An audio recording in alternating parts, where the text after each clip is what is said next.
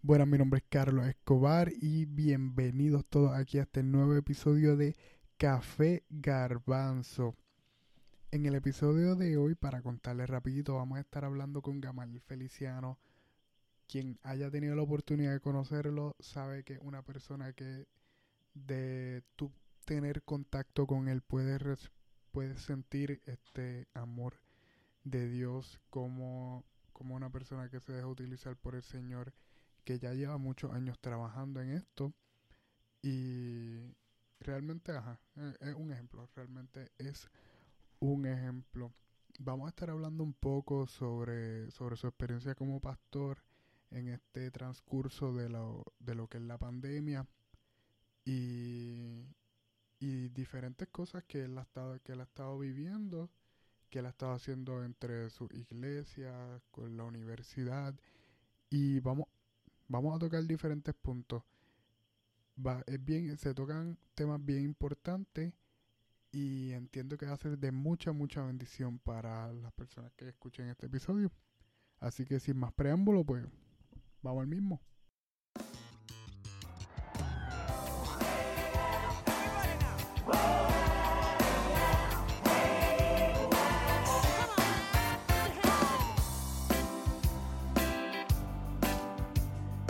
Bueno, pues hoy en Café Garbanzo tenemos como invitado a nada más y nada menos que al pastor Gamaliel Feliciano. Gama, qué bueno tenerte aquí realmente. ¿Cómo te encuentras? ¿Cómo ha ido esta, cómo te ha ido en estos días? Brother, súper bien, súper bien. Como si me hubiera dado una tacita de café garbanzo uh, justo qué ahora. Rico. Encendido. Mira, pues, eh, gracias, gracias por estar aquí principalmente. Y pues, te, hice el acercamiento para... o sea, realmente yo pensaba hablar contigo de, de, de, de todos los temas. podía sentarme aquí a hablar contigo.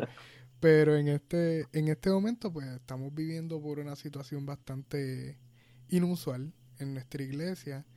Y pues quería, quería saber tu opinión, tu feedback, cómo, cómo tú has percibido lo, lo que ha estado sucediendo en relación a la pandemia. Así que tú, como pastor, ¿cómo, cómo te tomó, eh, o te tomó por sorpresa esta idea de la pandemia, más bien cuando llegó aquí a, Estados Unidos y empezaron a, empezaron a hacerse como a tomarse estas medidas de seguridad, como de distanciamiento y cuarentena? ¿Cómo, cómo recibiste esa información? Pues mira, fue, fue un impacto bien fuerte porque mi trabajo como pastor se basa precisamente en el establecimiento de relaciones, de conectar con la gente, de, vivir en medio de la gente. En eh, mi trabajo en un día yo puedo estar metido en un hospital, después en una casa, después en la iglesia, en la calle o en un café.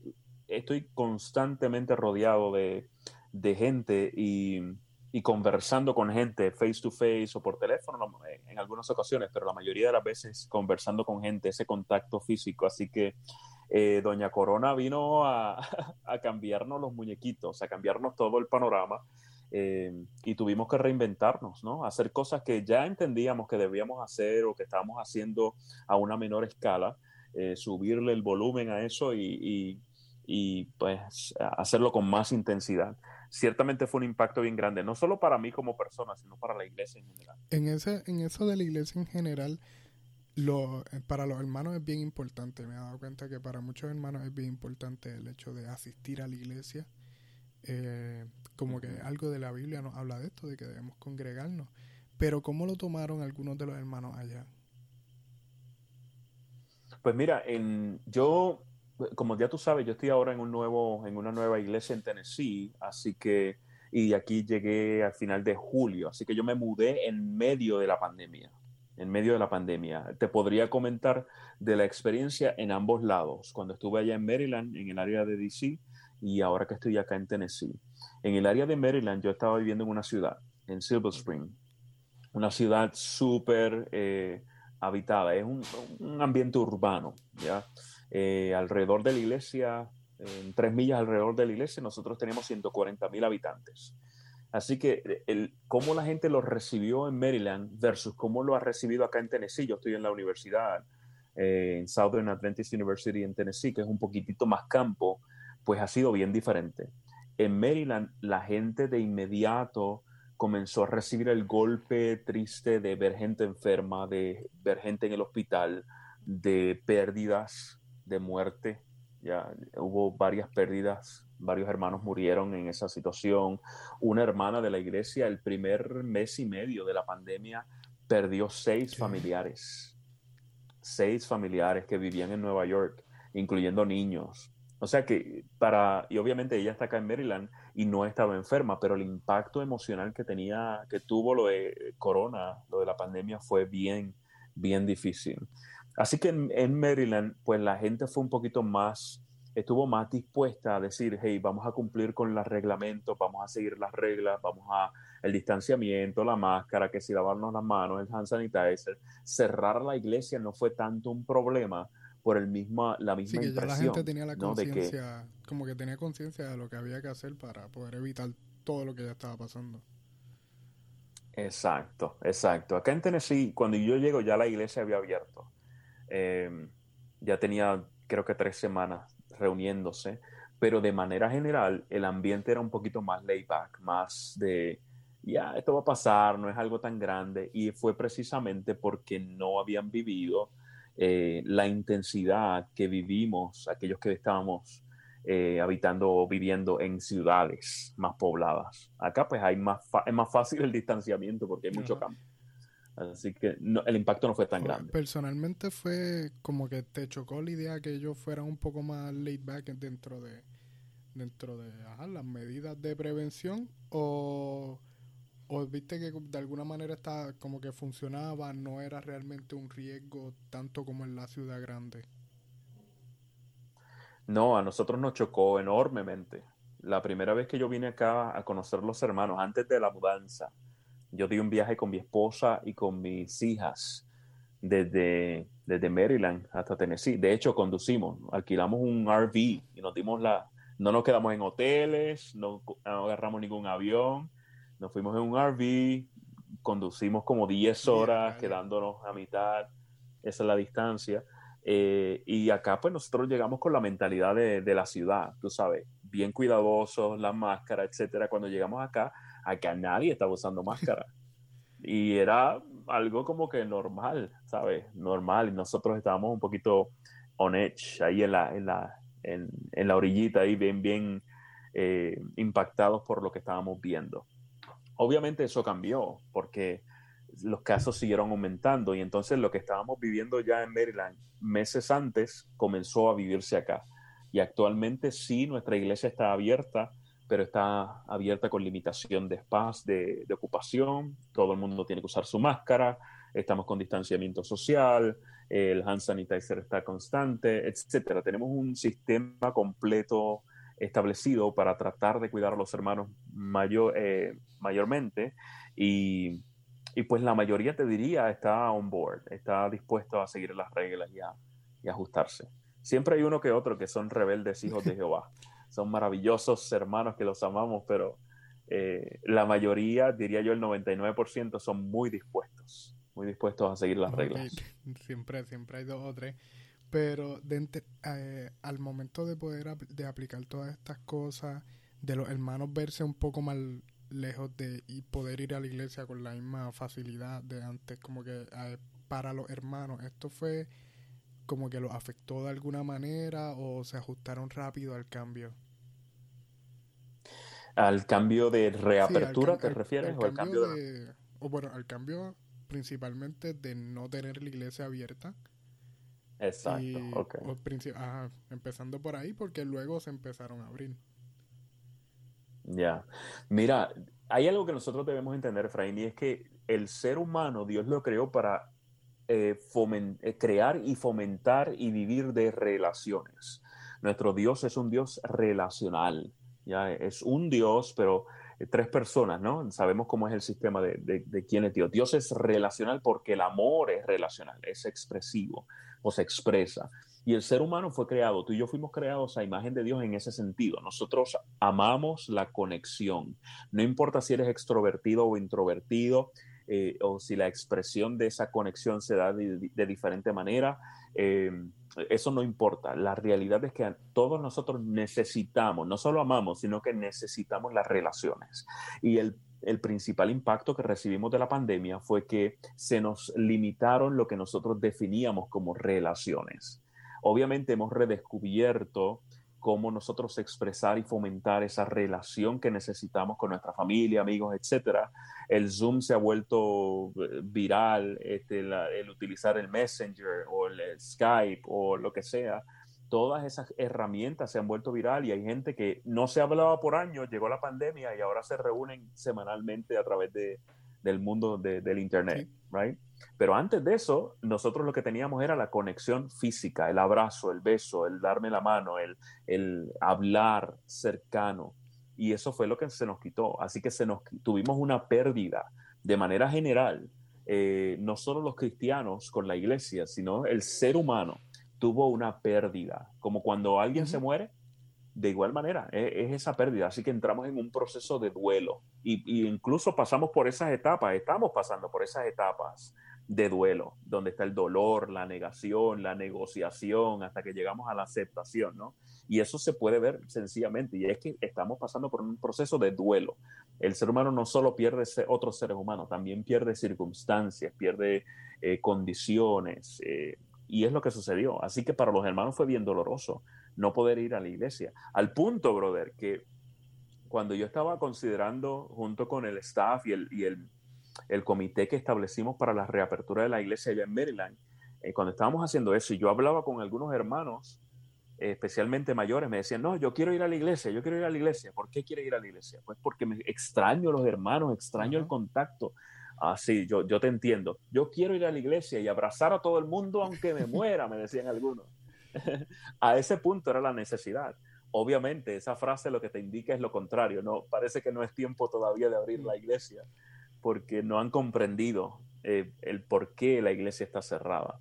No, pero el punto que quiero resaltarte es ese, que, eh, pasamos por una pérdida relacional y esa, las pérdidas relacionales son bien dolorosas. Sí, dentro de, eh, así como que ha, sido bien fuerte, dentro de y hasta por lo menos acá en mi caso, sé de personas que, que o sea, vio esto desde un punto de vista, ¿cómo se dice? Profético, como en el momento en que nos empiezan a cerrar la iglesia, nosotros como adventistas entendemos que un momento ya no nos podremos reunir y indefinida, o sea, indefinidamente y, y ven esto como wow, de aquí a cuando realmente pase, cuán fuerte va a ser. Esto es por esto fue por unos mm. meses y luego pues abrimos con un poco de restricciones que, que, a cada, que cada cual le va dando, de va chocando de manera diferente el, alejarse de los hermanos. Eh, me estaban mencionando cómo los hermanos querían ir, buscaban eso, buscaban ir a la iglesia. El, ¿Crees que esto tenga que ver un poco con la... O sea, y ahora vengo porque fue algo que vengo estudiando hace poco, eh, hace algún tiempo, y es lo que la iglesia como tal de y comparando con la iglesia primitiva, ¿crees que tiene que ver con la definición que tienen de iglesia de el ir a participar de la reunión o es más por el por el hecho de, congregarse y disfrutar a las personas y poder compartir a Jesús entre ellos? Ya, yo creo que es una combinación de, cosas. Obviamente, eh, el concepto que se tiene o se ha tenido de la iglesia, de que yo voy a la iglesia, en vez de yo soy la iglesia. Yo voy a la iglesia es, es un elemento bien fuerte que nos empuja a querer cumplir con un requisito, entre comillas lo estoy diciendo. Obviamente nosotros sabemos que nuestro Dios, el Dios de, del cristiano, el Dios bíblico, es muy diferente a los dioses eh, de otras religiones mundiales. Eh, donde nosotros no tenemos que apaciguar la ira del Dios y convencerlo de que nos ame, convencerlo de que nos bendiga, etcétera.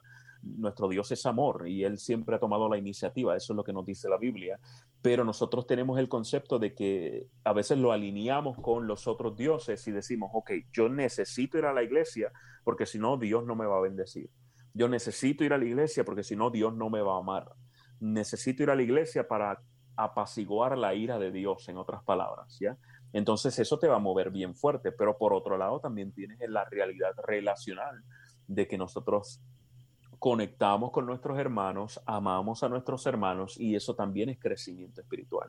Así que hay, un, hay una combinación de ambas cosas. Ahora bien, yo, yo sí te digo, yo celebro eh, cómo Dios ha tomado esta terrible situación de la pandemia y lo ha volteado para ayudarnos a entender precisamente ese principio de que nosotros somos la iglesia. La iglesia nunca cerró.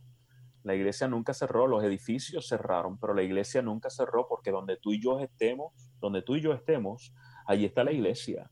Y si nosotros estamos permitiendo que Dios trabaje a través de nosotros, la iglesia está abierta, ¿ya? Como, como concepto de cuerpo. Como edificio, pues sí, cerramos, pero eso es secundario, eso es secundario. Otra cosa que hemos ido aprendiendo es que la gente no va a la iglesia a adorar, no, vamos al templo a adorar como algo aislado de nuestra vida y, separado, ya como dos compartimentos diferentes. Nosotros vivimos. fuera de la iglesia y en la iglesia pues tengo mi vida de adoración o mi vida cristiana. Exacto. Y esa dicotomía por años se, se estuvo promoviendo, pero nosotros entendemos hoy día, no, no, no existe, esa dicotomía no, no es real. Tú adoras donde tú estás con tu vida, con cómo trabajas, cómo vives, cómo te relacionas, etc. Y, y, el ir a la iglesia es una expresión de adoración, ciertamente, pero colectiva, una expresión de agradecimiento por cómo Dios te ha guiado durante toda la semana en tu vida ya de adoración, en tu experiencia ya de adoración. Sí que este, hemos, como que hemos aprendido muchas cosas positivas dentro de esta pandemia. Ahora mismo te oh, puedo contar que, o sea, personalmente cuando empezó la pandemia, pues los primeros días pues yo estuve en casa haciendo nada. Estuve tirado en la cama haciendo nada porque la universidad no sabía qué iba a hacer y pues yo aproveché ese tiempo para, para hacer eso mismo. Pero luego de eso pues como que sentí este, esta, como que esta inquietud de, de parte del Señor de ponerme a trabajar en algo. Y ya cuando estaba en los, para, para la época de los finales, en mayo, pues que me, me como ya venía estudiando un poco más, este, venía estudiando con mi novia, venía estudiando con unas amistades que nos, nos estamos reuniendo los sábados para discutir diferentes temas.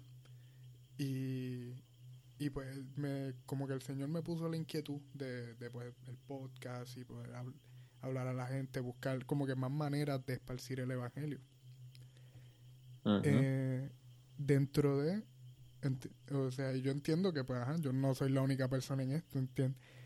¿Cómo, ¿Cómo has visto que las personas se han reinventado espiritualmente allá, allá en Maryland, en, Tennessee, verdad? Y, y el, la universidad, ¿cómo o la, la, misma iglesia en general o hasta en lo personal, cómo tú sientes que te has reinventado espiritualmente para todo este proceso? Ya, yo creo que hay, hay, tres dimensiones de lo que tú estás hablando y que la gente la ha experimentado, no solo yo. Yo personalmente te puedo decir que basándome en lo que te comenté al principio, de mi estilo de vida era con la gente, literalmente, ¿no? Visitar, eh, enseñar, etcétera. Todo el día pasándolo con la gente y de momento, ¡pum!, me quitan eso. Así que tuve que reinventarme, tuve que reaprender. Y yo creo que no, no es una experiencia solo mía, yo creo que la gente lo ha experimentado en tres dimensiones también.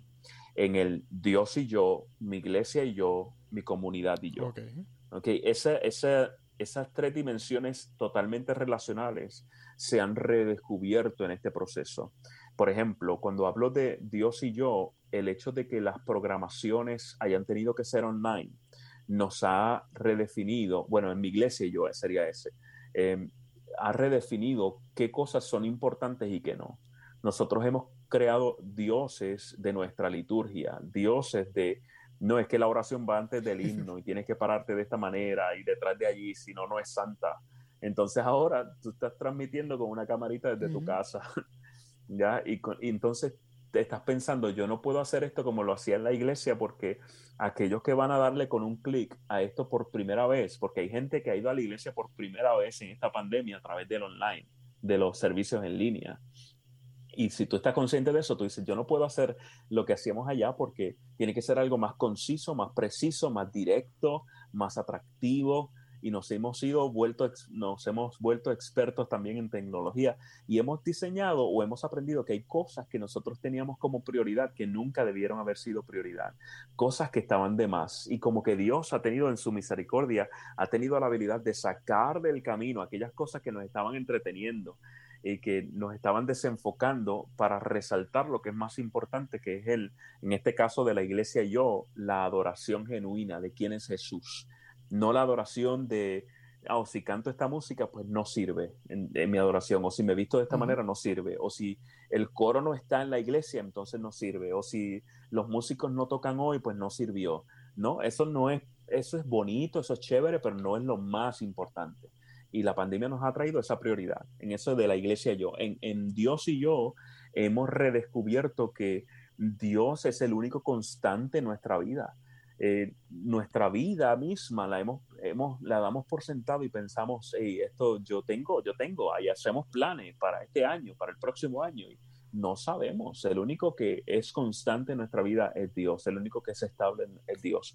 Y en el caso de mi comunidad y yo, ha sido maravilloso ver. Para mí ha sido glorioso, brother. Y, por ejemplo, esto que tú estás haciendo del podcast también sirve no solo para la gente de la iglesia, también la comunidad. Y es parte de ese servicio que hemos redescubierto en esta pandemia. ¿Ya? Ver iglesias alimentando su comunidad, ver iglesias dando support emocional a la comunidad, ver iglesias eh, ayudando con limpieza, ver iglesia eh, siendo, pues dando servicios a través de línea para, qué sé yo, eh, destrezas de padres, o cómo manejar la ansiedad, o cómo alimentarte mejor, porque esto de la pandemia ha traído otros issues que no podemos negar, ¿sabes? Estar encerrado en la casa 24 horas, la compra se, se, va en dos días y lo que estamos comiendo es chucherías y no estamos durmiendo bien y entonces estamos hartándonos de Netflix, cogemos una serie y la terminamos en un día. ¿Sabes? Es una cadena de cosas. Entonces, ver la iglesia, y cuando hablo de iglesia hablo de individuos también, no de la organización.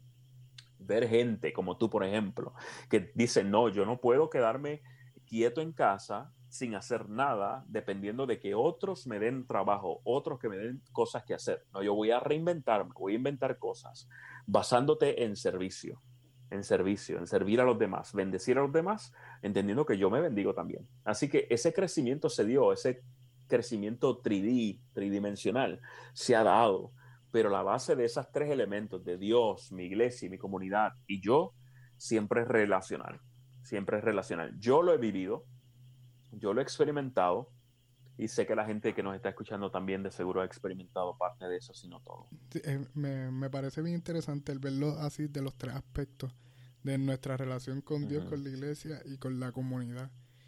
Y, y, que al final son cosas, son lo que nosotros desde un principio siempre hemos sido llamados a hacer, envolvernos con, o sea, principalmente con Dios, luego con nuestra iglesia, que es nuestra casa, y, de ahí salir a la El comunidad. cuerpo.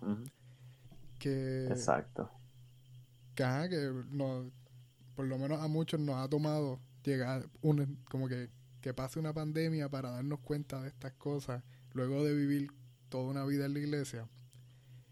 Y, y me, me parece grande, o sea, el hecho de que esta pandemia haya sido una bendición. A pesar de todo lo que está pasando, pues personalmente, espiritualmente, haya sido una bendición para muchos.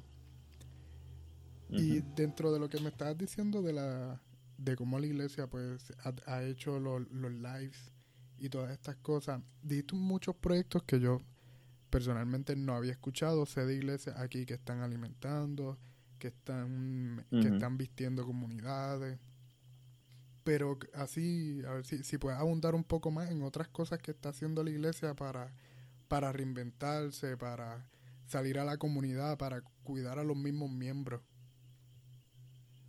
Ya, ya. Obviamente hay una gran limitación en la interacción física, ¿sabes? Durante este tiempo, eh, por ejemplo, yo hice funerales que no pudieron ser face to face al principio, tuvieron que ser por Zoom. Ya, ya. Hubo un miembro que recuerdo que estaba en el hospital, eh, ya adulto, setenta y tantos años, y a la familia, ni siquiera a la esposa, le permitían ir al, al hospital para verlo. Entonces, yo hablé con el hospital a ver si me permitían ir a ungirlo y ni siquiera eso se pudo hacer.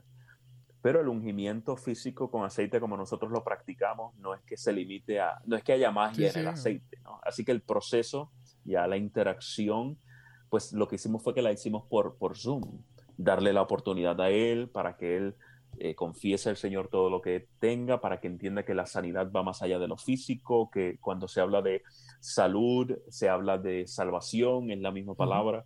Así que esa es la mayor salud que podemos tener. Y fue algo hermoso porque pudimos, la enfermera lo pudo poner a él en Zoom y tuve a la familia completa también conectada allí. Y a distancia pude ser, o Dios pudo ser de bendición a través de mis palabras y mi support, eh, a pesar de que ellos de que yo no podía estar presente con él, ni la familia tampoco, ¿ya? Entonces, ciertamente hay limitación física, todavía hay limitación física en lo que podemos hacer, pero sí nos podemos reinventar para utilizar los recursos que tenemos. Otro ejemplo es el manejo de, los hijos en la casa. Ah, pues en una iglesia decidí agarrar varios maestros que son expertos y hacer reunión en Zoom también fue en esa ocasión, lo hemos hecho también en Teams, es otro programa, eh, donde vamos a reunir varios padres, todo por Zoom, y enseñarle cosas técnicas del software que ellos pueden utilizar, cómo manejarlo y también cómo lidiar con el estrés de tener a sus muchachitos todo el día en la casa. ¿ya? Porque eso, eso es lo que nosotros definimos como crisis. Crisis son situaciones que llegan para las cuales yo no tengo herramientas. Una vez yo adquiero la herramienta, lo que yo catalogaba como crisis ya no es crisis. Entonces lo que estábamos haciendo era intervención en crisis, enseñándole a la gente cómo vivir con su adolescente en la casa 24 horas sin matarlo, que puedan sobrevivir ambos y que puedan ser exitosos. Una vez tienen esos recursos, la vida se hace más fácil. Y estas cosas que parecieran no ser evangelísticas o parecieran no ser espirituales, lo son, porque son oportunidades para enseñarles que, mira, Dios te creó con la capacidad para adaptarte, para ser creativo y para vivir en estas relaciones, para disfrutar estas relaciones que antes no tenías. Porque es otra cosa, ¿no? Eh, y quizás aquí me, despego un poquito del tema, pero solo entre paréntesis. Estas familias que ahora estaban encerradas en la casa vivían juntos, o sea, habitaban el la misma casa, pero no vivían juntos. Y ahora están viviendo juntos verdaderamente. Ahora tienen que enfrentarse, ahora tienen que verse no se trata de que llegaste en la noche, dormiste y ya, y no hablamos nunca. Ahora sí hay que hablar. Y gloria a Dios porque eso abrió la puerta para que mucha gente que antes no oraba por sus hijos, que antes no adoraba a Dios con sus hijos, que antes no estudiaban la Biblia o no tenían conversaciones significativas, ahora las puedan tener. ¿Ya? Entonces, ciertamente se trata de ser eh, creativo y utilizar las herramientas que se tengan la relación o el, aspecto relacional no tiene que perderse, tiene que adaptarse, ciertamente. Y es lo que tratamos de buscar con la iglesia. Lo que lo hace más significativo es que tratamos, tanto en Maryland como acá, tratamos de ser relevantes con la necesidad de la comunidad que, que queremos impactar. Ya, si yo voy a ofrecerle, digamos, eh, destreza de paternidad a solteros, pues quizás no sea tan tan efectivo. Pero si yo busco, investigo, conozco mi comunidad y sé qué necesidades ellos tienen y hablo con ellos y les pregunto, entonces yo puedo suplir en el área donde ellos realmente necesitan. Y eso es lo que lo va a hacer significativo. No son los programas grandotes. Los programas grandotes de muchos views, de muchos likes, son chéveres, hacen falta los servicios buenos, predicaciones poderosas y que la gente se conecte, etcétera, pero también hace falta lo que es más íntimo, lo que va más a la necesidad práctica y real de las familias que, que habitan cerca de nosotros y que queremos alcanzar. Es bien, es importante el trabajar esto de la familia. Por lo menos mi mamá siempre me decía que como la familia era este como que esta base de la sociedad y tanto de la iglesia y del cristianismo, como que la, la ¿cómo se dice? El, el, este, el, reino de, el reino de Dios que se dirige, que es un reino bien familiar y, y de, un amor así apegado como el de una familia, pues debe, se debe reflejar en, pues, en nuestra familia. Y, y pues estas situaciones tienden a debilitar un poco, como que tienden a debilitar un poco por, por todo el estrés que conllevan. Eh, y dentro de, pues viéndolo de este, de este aspecto negativo, de las cosas que ha traído, como que entiendes que hay cosas que el, todo este proceso de pandemia ha debilitado dentro de la iglesia. Sí, sí, definitivamente. Mira, el, tú tener iglesia presencial, que es como podríamos decirle, ¿no? Que la gente vaya a la iglesia, sea por costumbre, sea porque quieren trabajar, sea porque entienden realmente que van a agradecer al Señor y expresar una adoración colectiva de algo que han vivido durante la semana. Sea la razón que sea, el hecho de tener iglesia presencial da la oportunidad para que la gente conecte con los demás. ¿ya? te, da, te da en bandeja de plata la oportunidad de hey, voy allí y vi a fulano, vi a fulana, te abracé, te besé. Yo quizás no fui con tanto ánimo, pero me levantó el verte, me levantó el abrazo, me levantó el que me, me dieras tanto cariño dándome la mano, el beso, etcétera. ¿ya? Al no tener eso, tú tienes gente que se polariza. La mayoría estuvo en el medio al principio, pero después de eso, boom, pienso yo desde mi percepción, se polarizó en el sentido de, estoy en el medio porque no sé qué hacer. Esto fue lo que pasó al principio. Ok, ¿y qué vamos a hacer ahora? Espérate, yo me siento extraño no saliendo sábado de la mañana, en el caso nuestro, de, la casa, vestido para la iglesia. Estoy aquí, ¿qué voy a hacer? ¿Qué voy a hacer? Ya estuvimos en ese medio. Luego de eso, que se fue definiendo cuál iba a ser la nueva práctica, aunque fuera temporera, pues dijimos, oh, chévere, chévere, ok, pues entonces el sábado que si me voy a conectar con mi iglesia, mi pastor es aburrido, pues me conecto con otra y él no lo sabe. O cuando, cuando el sermón está muy fuerte le pongo mute. No, no, no. Bueno, es parte de la rutina, ¿no? Escucho el servicio, etcétera. Otros dijeron, yo no necesito eso, no tengo ganas, me desconecto completamente.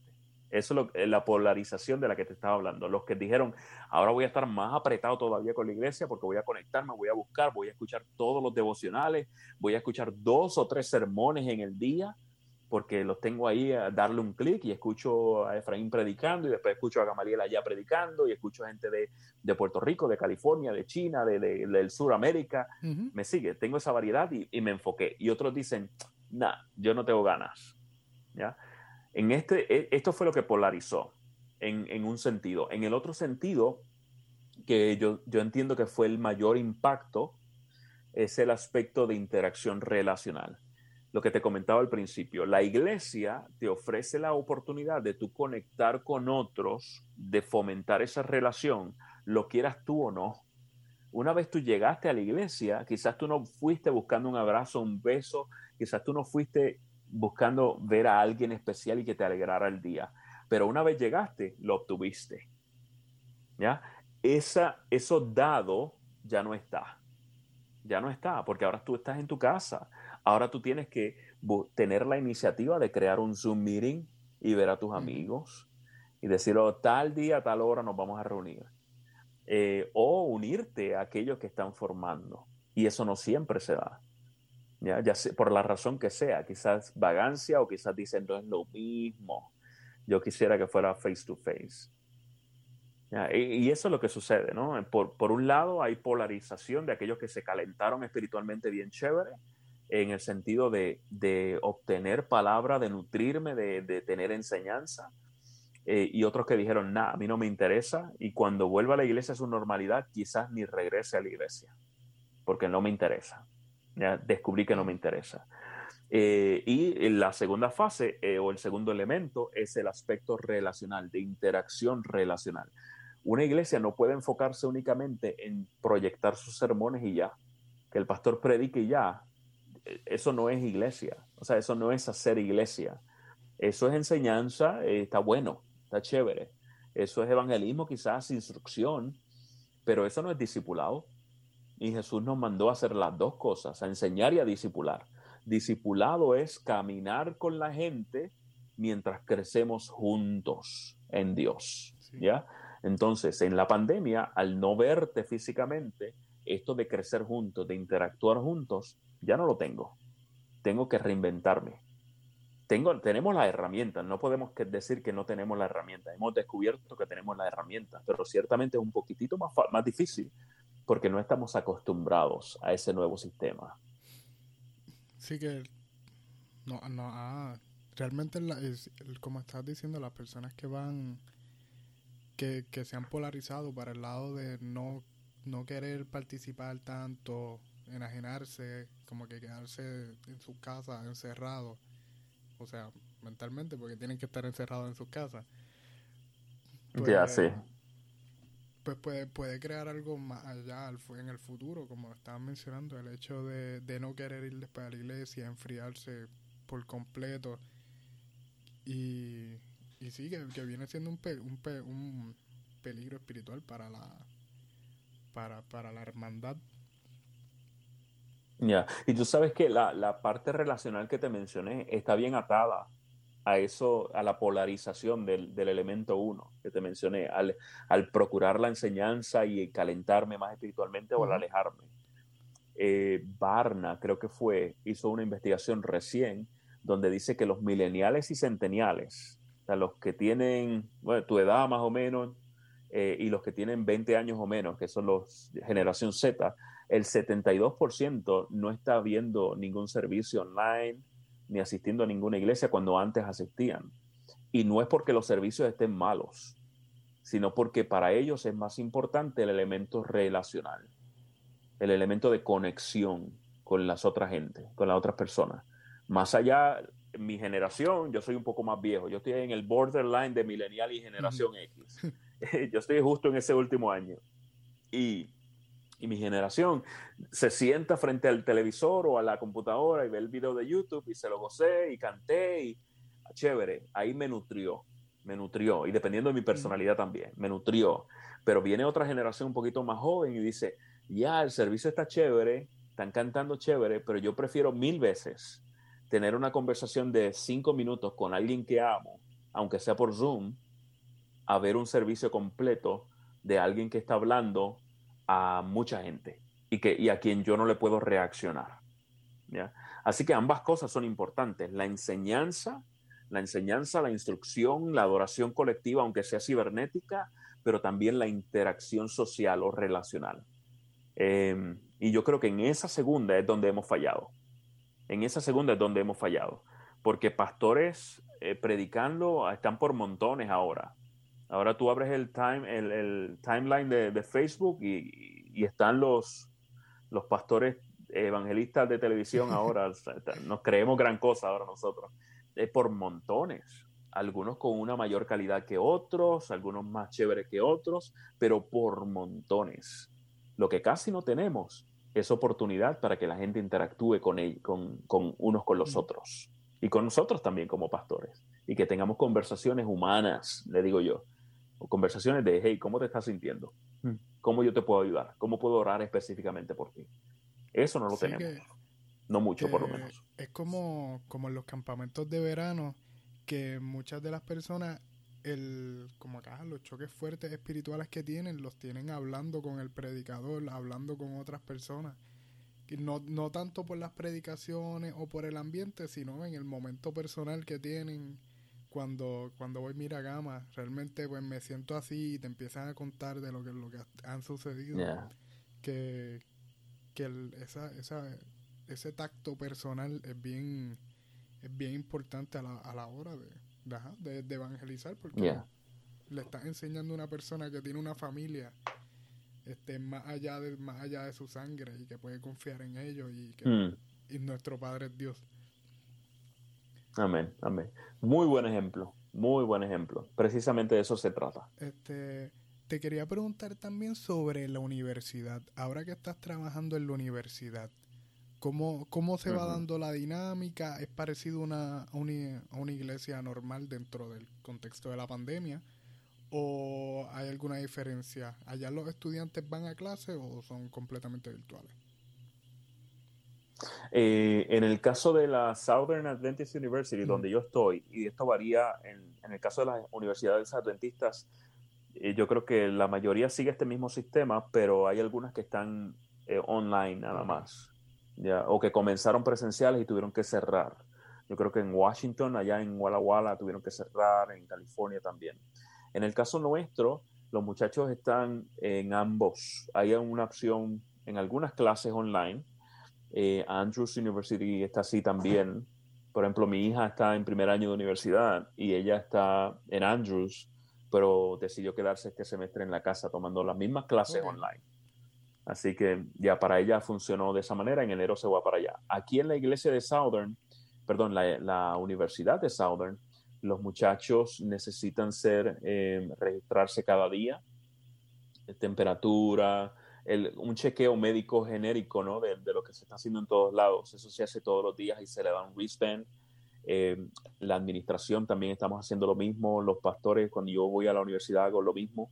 Eh, no necesitaría hacerlo, pero yo quiero mostrar el support. Y en el caso de los salones, están con distanciamiento social. Eh, los grupos son más pequeños, así que van a tener varias sillas de separación unos con otros. De hecho, los asientos son asignados en las clases ahora, eh, con el fin de que si alguien muestra algún síntoma o se contagia, pues sea más fácil rastrear a los que tuviste cercano primero. Ya, aquí ha sido, gracias al Señor, ha sido bien productivo la manera como lo han manejado. Eh, aquí son varios miles de estudiantes y solo se ha tenido, creo que, nueve casos desde que comenzó el semestre. Eh, y creo que la mitad de esos fue la primera semana, así que se considera que ellos ya vinieron quizás eh, contagiados, inmediatamente se pusieron en cuarentena, en tratamiento, eso se recuperó y aquellos que muestran algún tipo de síntoma, eh, se ha provisto un área de, de, los internados para, para eso nada más, para cuarentena, ¿no?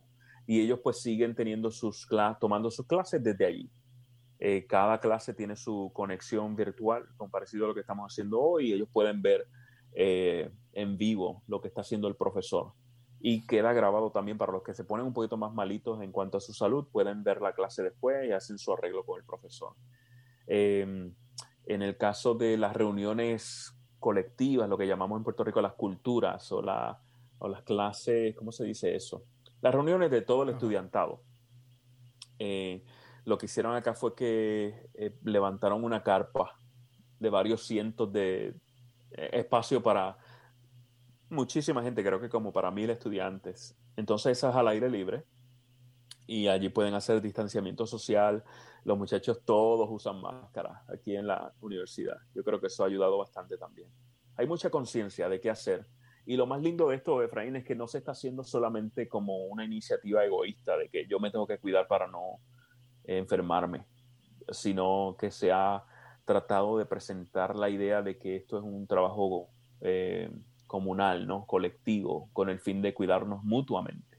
Quizás tú no te vayas a enfermar, pero puedes contagiar a alguien que sea más débil o tenga las defensas más bajas o el sistema inmunológico un poquito más débil y no queremos eso. Así que esa mentalidad colectiva de beneficio colectivo, de beneficio social, yo creo que es lo que ha impulsado a que prácticamente todos los estudiantes, yo todavía no he visto ni un estudiante que esté en el campus que no use máscara. Tú vas a ver alguno que de vez en cuando en una esquinita se la baja o déjame respirar. Pero de manera general, cuando se está en sitios eh, donde hay mucha gente, todo el mundo está con su máscara. La cafetería sirve aislado y se dan cosas empaquetadas. Hay todo un sistema, todo un andamiaje que gracias al Señor ha funcionado. Solamente gracias a Dios. qué bien, y son cosas que han tenido que reinventarse al momento prácticamente, en lo que empiezan las clases, en lo que se puede hacer todo. Esto, Así es. Todo, esto ha salido de, de, la, de la nada prácticamente.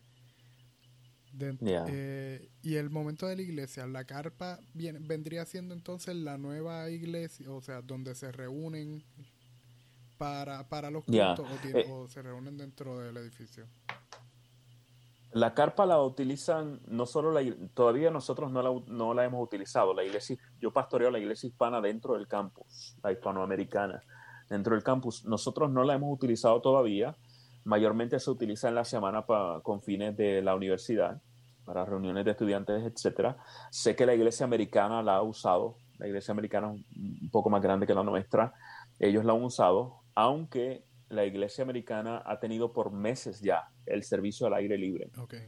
La facilidad de tener el campus aquí y tener áreas verdes que son amplias, pues facilita eso. Así que ellos han tenido sus cultos eh, al aire libre. Creo que hace unas semanas nada más comenzaron uno de los servicios. Ellos sostienen tres servicios regularmente en la iglesia.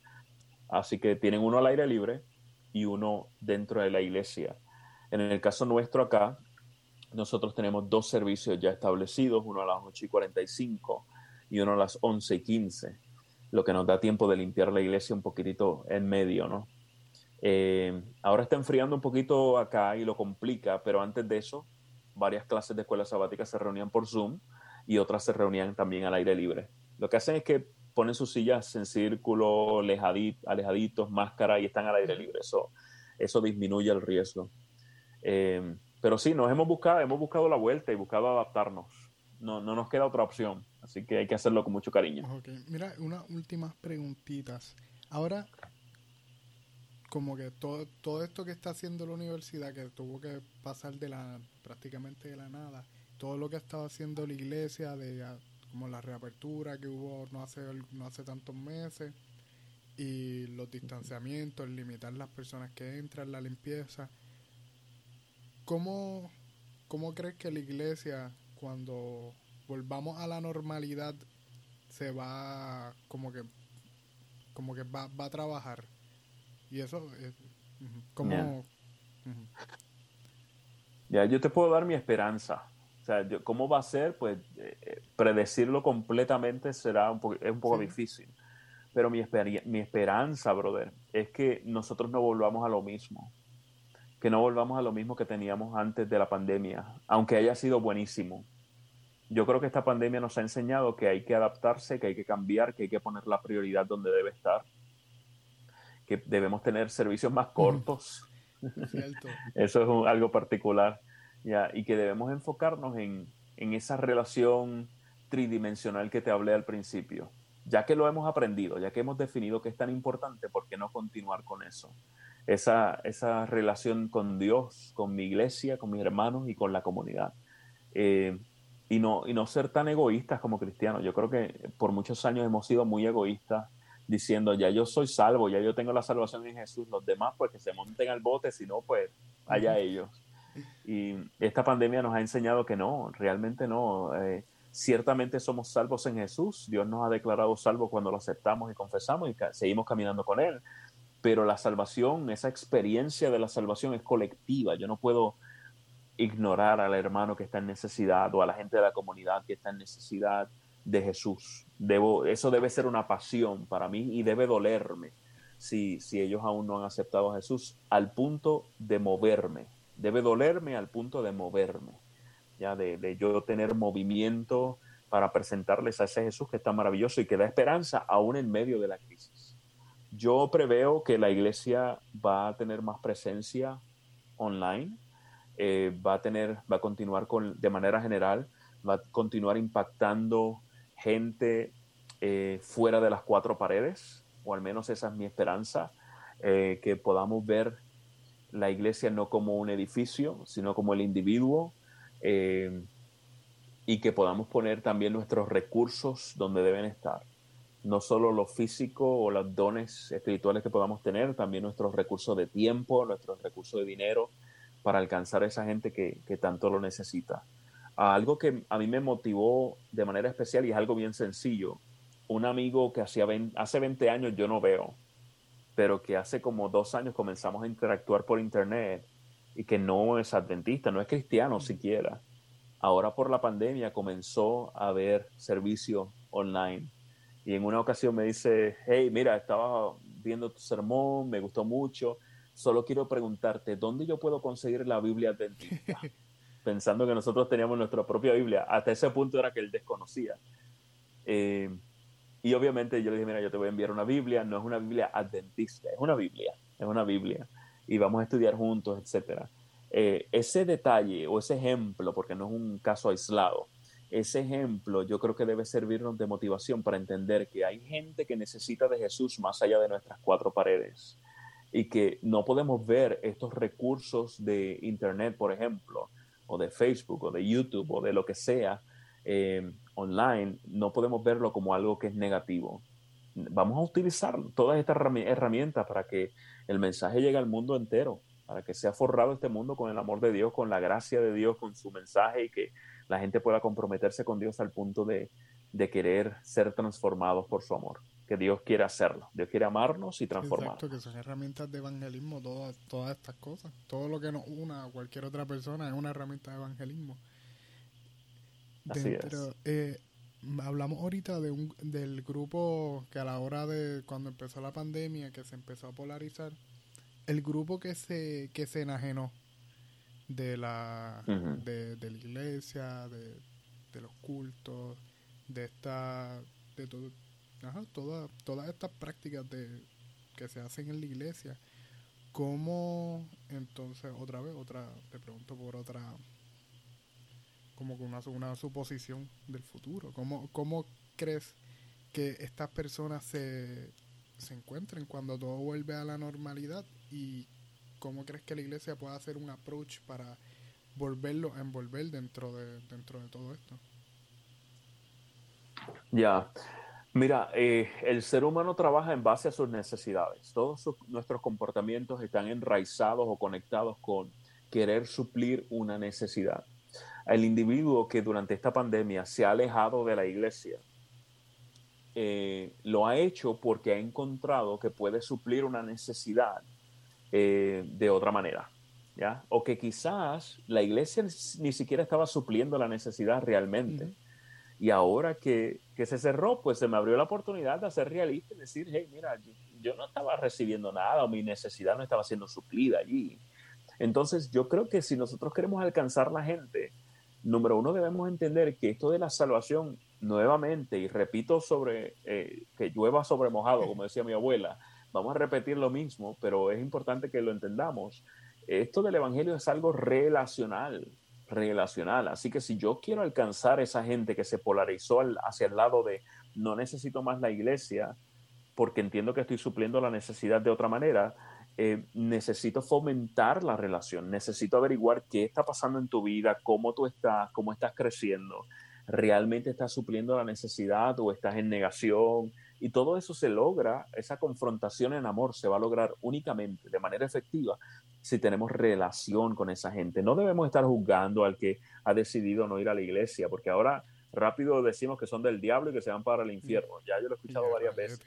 Es porque no te veo. Sí. Entonces, ¿qué ganamos con eso? Nada. Pues mira, ámalos, ve donde ellos, procúralos, eh, trata de entender dónde están y al tratar de entender dónde están, entender dónde están y lo que están pensando, quizás puedas ver las puertas abiertas para bendecirlos y esa bendición es lo que los va a traer a Jesús. La Biblia nos enseña que nuestra tarea es levantar a Jesús. Levanta a Jesús y los demás van a ser atraídos a Él. Y hacemos eso a través de la relación, la relación en amor, la relación genuina. Con eso no estamos apoyando comportamientos malos, ¿ya? porque la gente siempre se va al otro extremo. No se trata de eso se trata de amar, ver a la gente donde está, de igual manera como Dios nos ha visto a nosotros y otra gente nos ha visto a nosotros.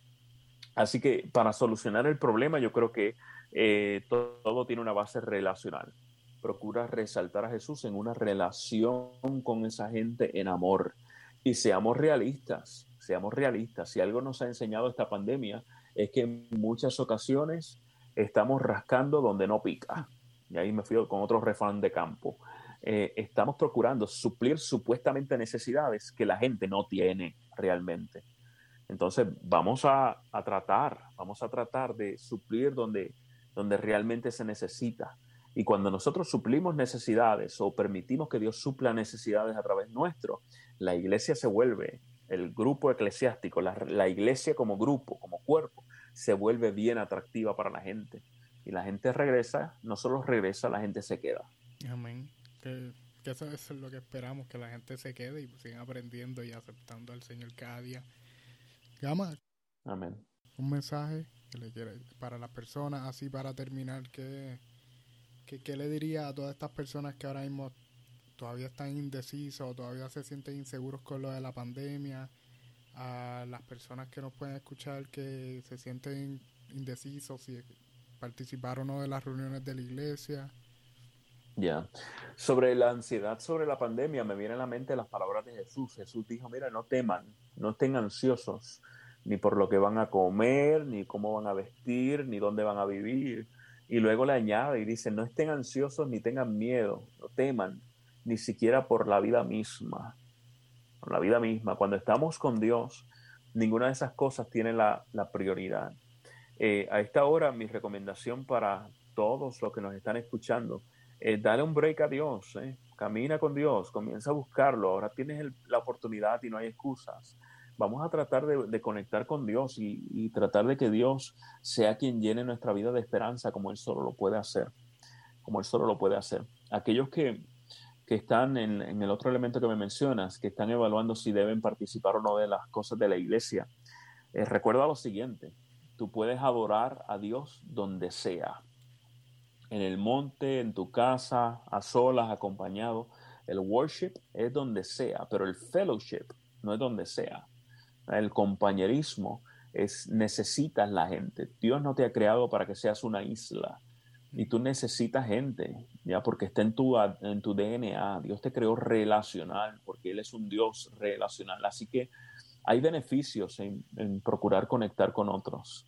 Atrévete a conectar con otros y verás cómo vas a disfrutarlo. No solo lo vas a disfrutar tú, sino también tu familia. Eh, va a ser bueno. Conéctate con los demás. Procura correr esa milla extra y si en tu iglesia no están haciendo nada, quizás Dios te está abriendo la puerta para que seas tú el que lo comiences. Recuerda que tú eres la iglesia. Tú eres la iglesia. Yo soy la iglesia. Y gloria a Dios porque en este proceso eh, la iglesia puede seguir trabajando porque la cuarentena no aplica al evangelio ni, ni a la gracia. La gracia no está en cuarentena ni tiene toque de queda. Así que meta mano. Bueno, muchas gracias por estar aquí. Mi este, placer. espero que esta pues, sea la primera y no la última vez, que pues, nos podamos seguir reuniendo. sí. Así que, ¿cómo, ¿cómo te conseguimos? Este, las redes, redes de la iglesia, ¿cómo, cómo podemos comunicarnos contigo? Ya, en YouTube yo estoy como Gama Feliciano. Eh, nuestra iglesia es Su Casa Church, sucasachurch.com. Eh, en YouTube, en Facebook, en Instagram estamos así como Su Casa, Su Casa Church o Su Casa. Eh, allí nos pueden conseguir. Estamos, como les dije, reuniéndonos todos los sábados. Tenemos actividades. Durante este mes de noviembre estamos dando seminarios de liderazgo a diferentes horas. De hecho, eh, ya estoy por salir a, uno de discipulado que vamos a estar haciendo en el día de hoy, así que eh, por ahí nos pueden conseguir, por ahí nos pueden conseguir. Gama Feliciano en las redes sociales y su casa en la, el nombre de la iglesia. Bueno, pues ahora sí. Muchas gracias, Gama, y hasta una próxima vez. Mi placer, Dios te bendiga y siga para adelante, brother.